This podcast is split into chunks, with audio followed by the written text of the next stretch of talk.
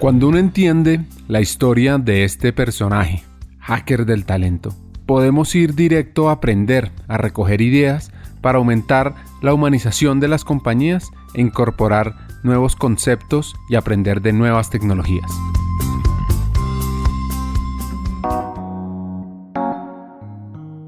El lado B con Juan Domínguez es un espacio de reflexión sobre el ser humano, sobre el humanismo.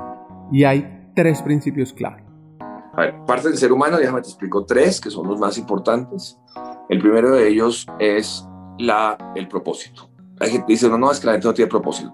La, la diferencia entre, entre el ser humano y cualquier otro ser vivo en este planeta es que el ser humano está pensando dónde, qué va a ser el día siguiente. O sea, hay una conciencia del tiempo y hay un plan de qué voy a hacer el día siguiente o, qué, cómo voy a comer el día siguiente o a dónde voy a ir el día siguiente. Eso es muy diferente, eh, eso es muy diferente a cualquier otro, otro, otro animal o ser vivo de la Tierra. Segundo, que para poder tener propósito requieres dignidad.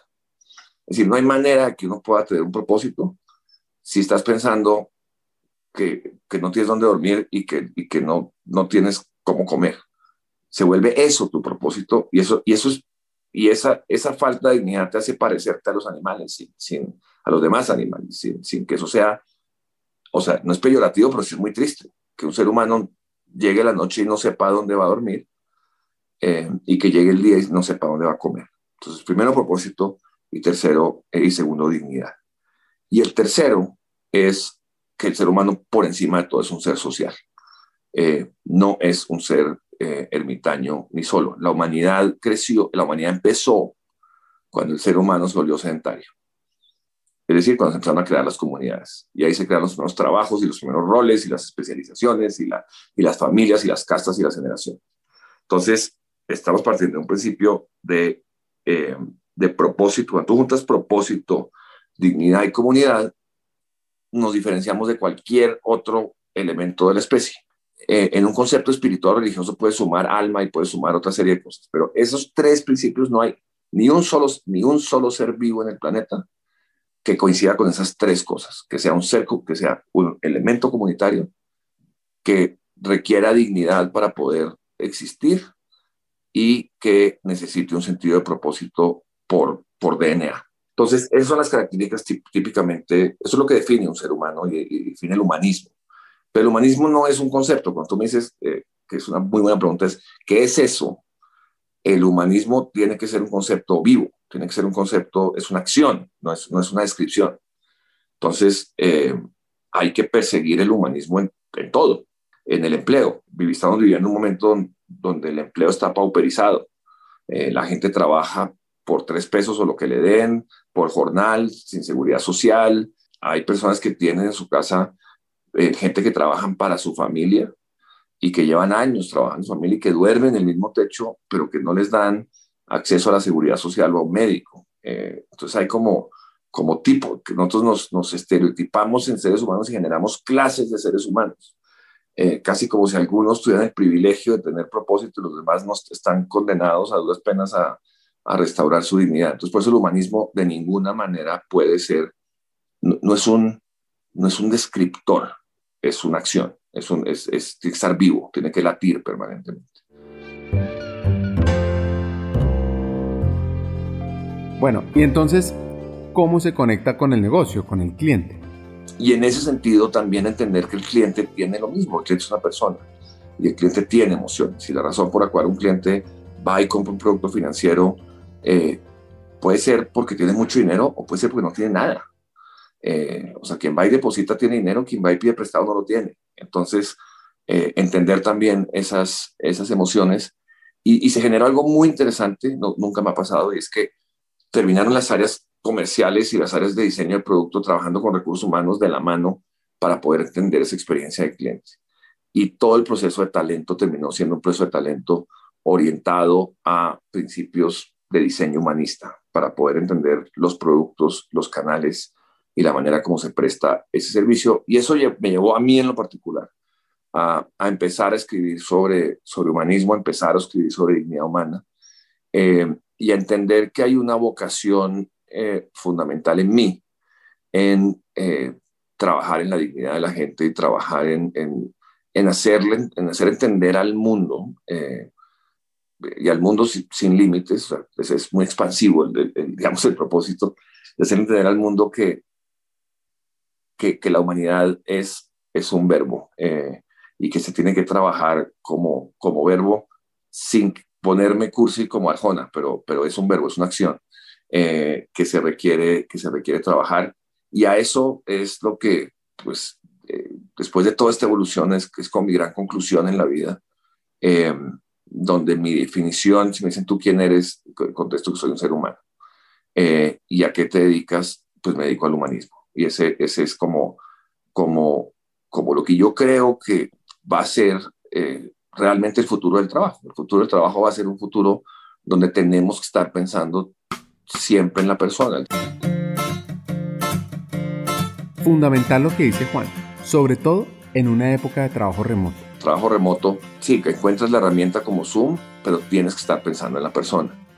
Eh, que en el bienestar de las personas. Los, el índice de violencia doméstica por cuenta del trabajo en casa eh, en América Latina subió 42%. 42%. Em, se volvió la casa para muchos, la oficina resultaba ser el lugar seguro y la casa el lugar inseguro. Eh, para, en otros casos es, es al revés. Y eh, yo estoy, no, se ha declarado como tal, pero se dice que la cuarta revolución es digital, eh, la quinta revolución es humana. El, humanismo es la quinta revolución de la humanidad. Y, y, yo creo que se allá vamos. Y y toda esta historia de monólogo eh, largo simplemente llega a la misma conclusión y al hilo conductor de mi vida, que es la misma razón por la cual quería ser político, la misma razón por la cual me dediqué a leer y a escribir desde muy niño. Y es eh, un concepto de humanismo siempre presente desde la familia y, en, quien yo soy, es parte de mi ADN, que termina volviéndose una vocación y que termina volviéndose a Dios gracias un oficio, ¿no? Eh, Dios, hoy tengo un privilegio gigante y es que mi oficio es el humanismo. Y en ese sentido, eh, pues así que está diciendo, estoy, estoy haciendo no solo lo que quiere, lo que me gusta, sino que estoy convencido que lo que hago, yo y muchísimas otras personas, eh, porque entre más, esto requiere muchas personas, requiere la humanidad completa, va a generar un mundo mejor. Hagamos una pausa. Hackers del Talento busca humanizar las compañías, compartir experiencias y mejorar la realidad laboral en Hispanoamérica.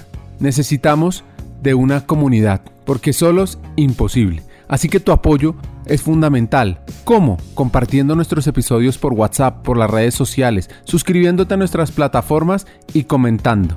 Ya hay varios que se han montado en esta comunidad. Gracias a Crip Bogotá por tu apoyo y cerramos esta pausa, continuemos con el episodio.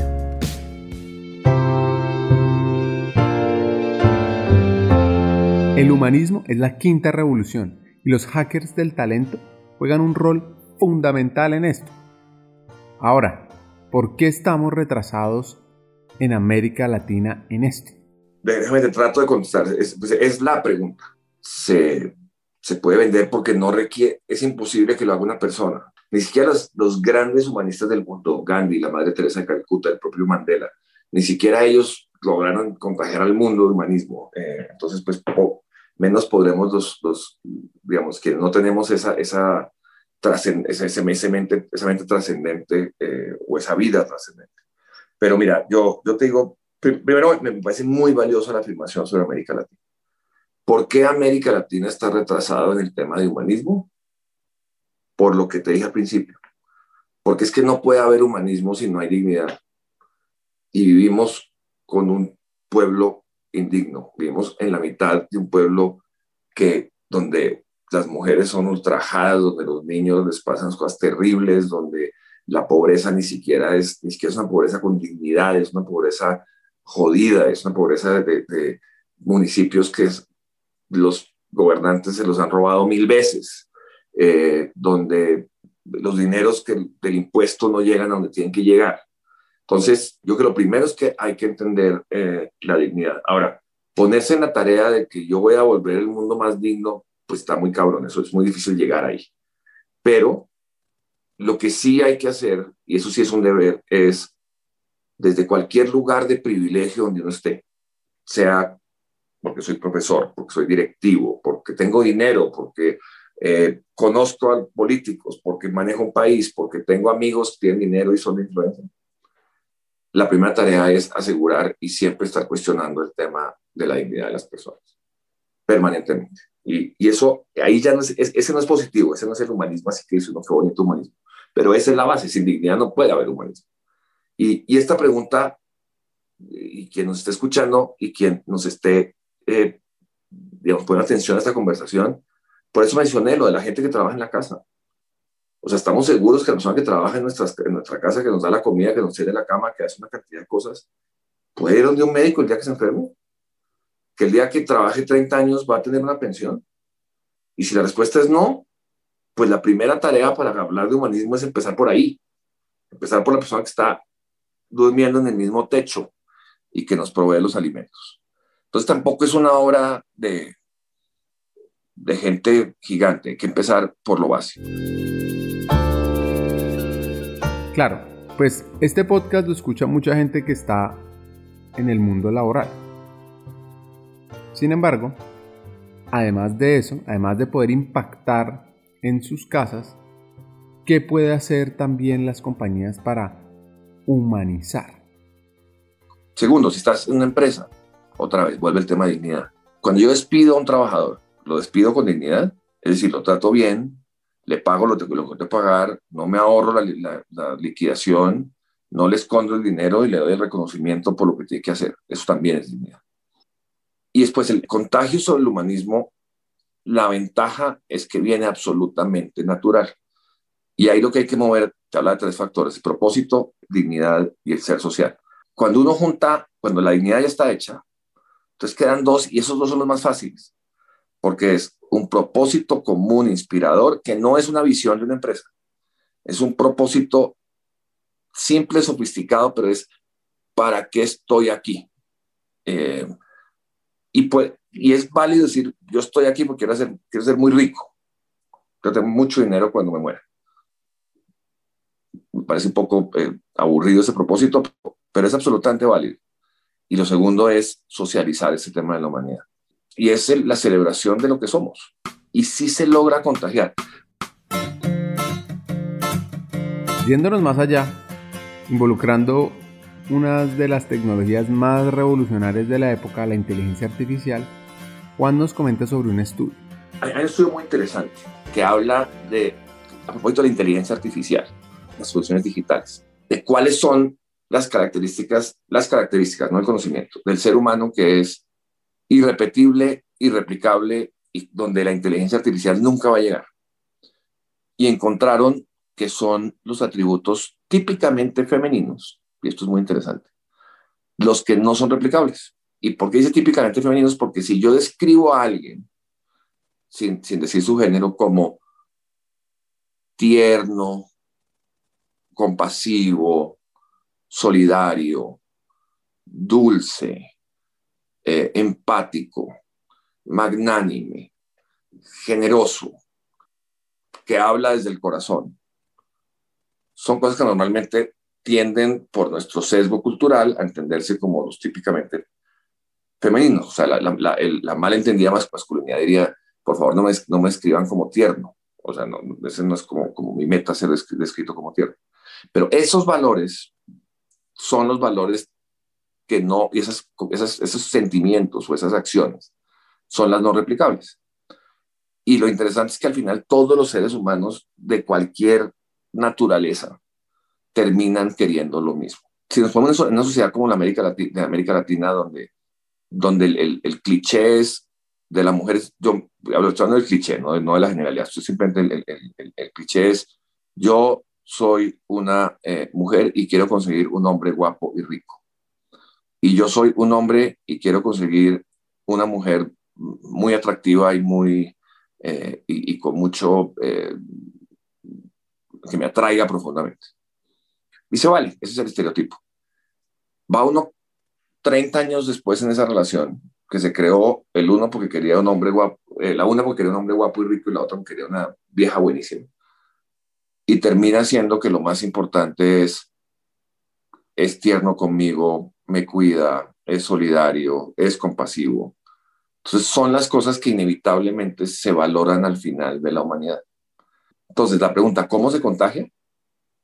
A través de, de, la, de la sociedad, de grupos, que generan este tipo de comportamientos y dos, con, generando un sentido de propósito.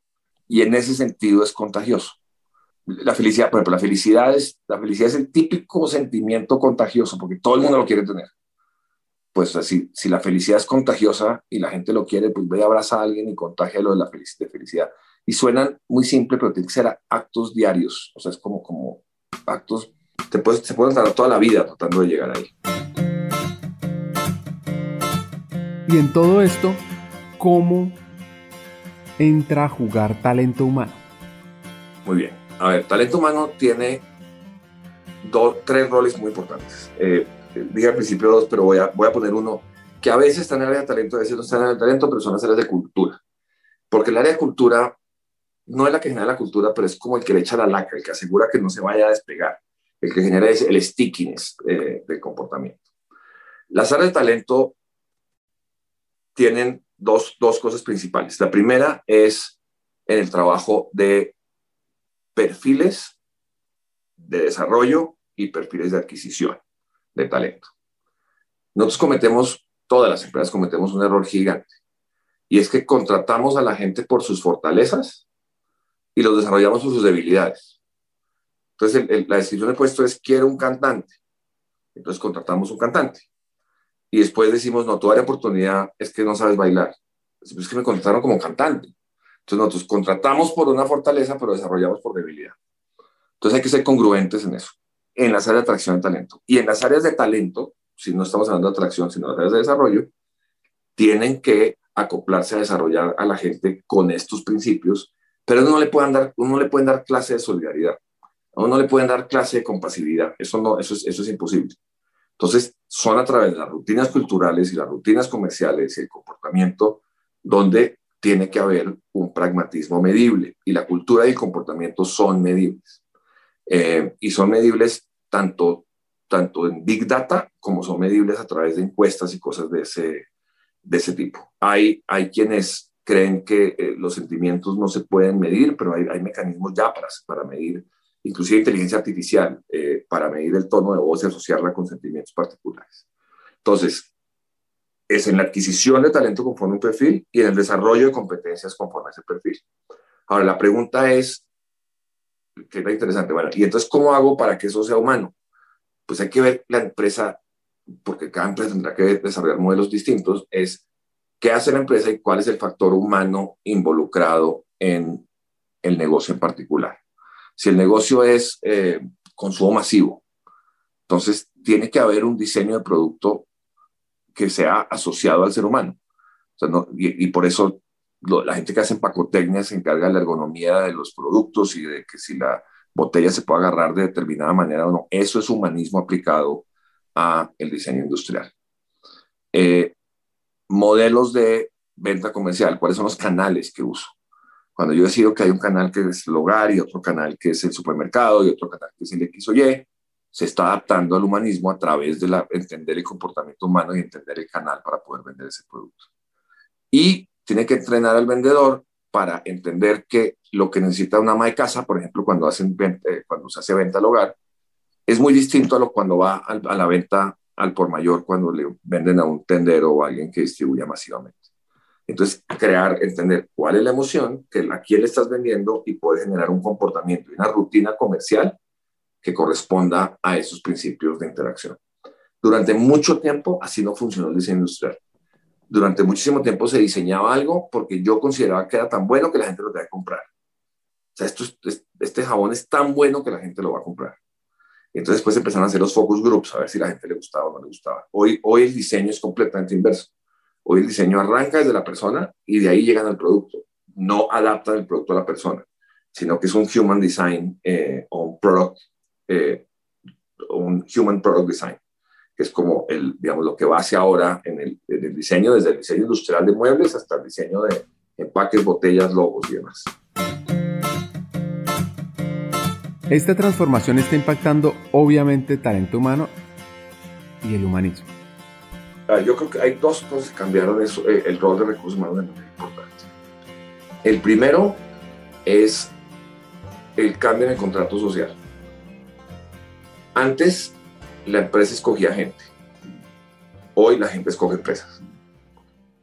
Y entonces ahí hay un cambio importantísimo donde el área de recursos humanos empieza a volver un área de generación de valor para atraer el talento. Y atraer es lo más fácil del mundo.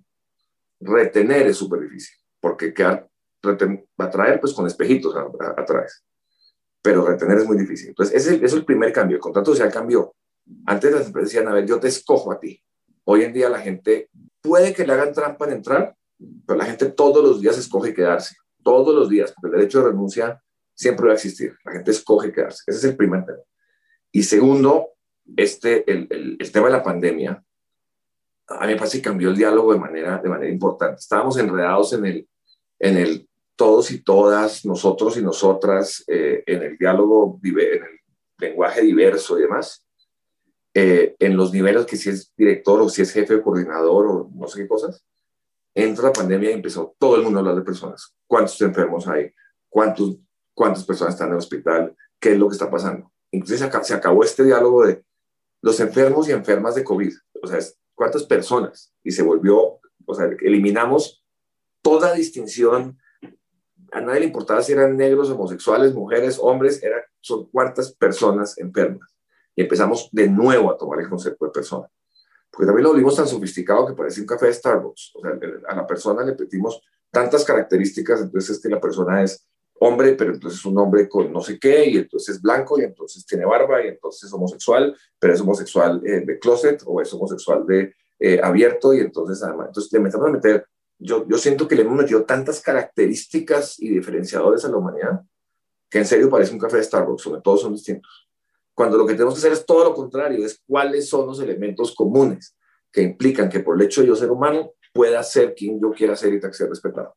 Entonces, va a ir a la inversa y, eh, y hay un artículo muy bueno sobre eso, es un artículo del 2015 eh, que escribió Ram Charam, eh, lo publicaron en Harvard Business Review y se llama People Before Strategy.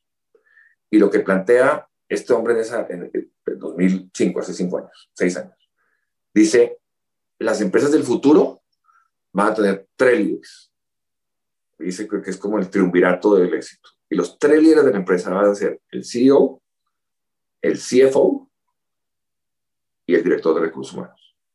Y que esa triada mágica es la que va a guiar los principios de la empresa, la rentabilidad de la empresa, porque tampoco, tampoco podemos pensar que la empresa puede ser muy humana si no hay fuente de empleo. O sea, la empresa más humana del mundo, pero no produce un peso. O sea, ahí no hay fuente de empleo.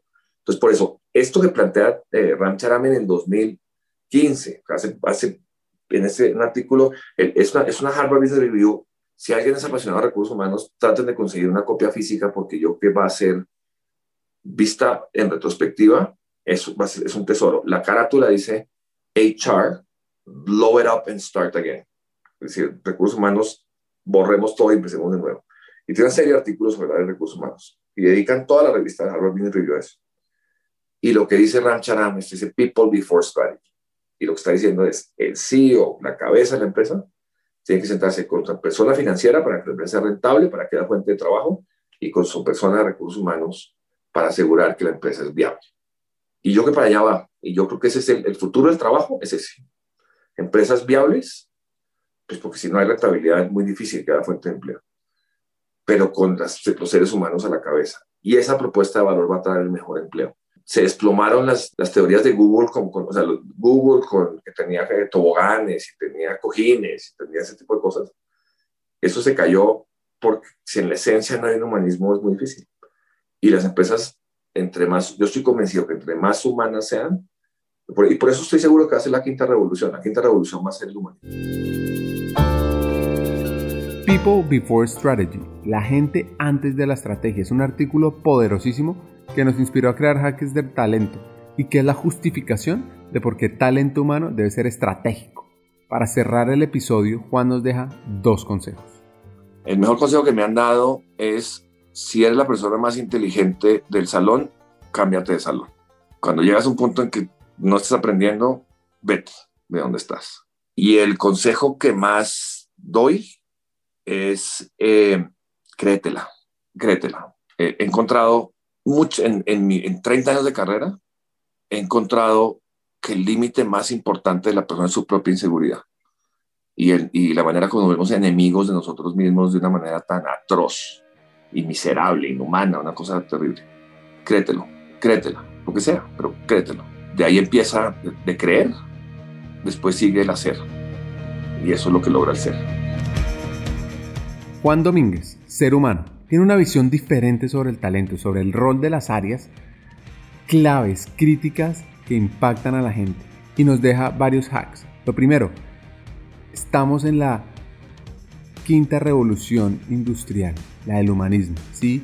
Que hay que buscar humanizar en toda la organización. Esta es una labor de todos. Dos, hay que motivar el proceso de creación de propósito personal y profesional en el talento en América Latina. Y por último, el poder de la empatía para mejorar un poco el mundo, para que seamos mejores seres humanos. Hasta un siguiente episodio.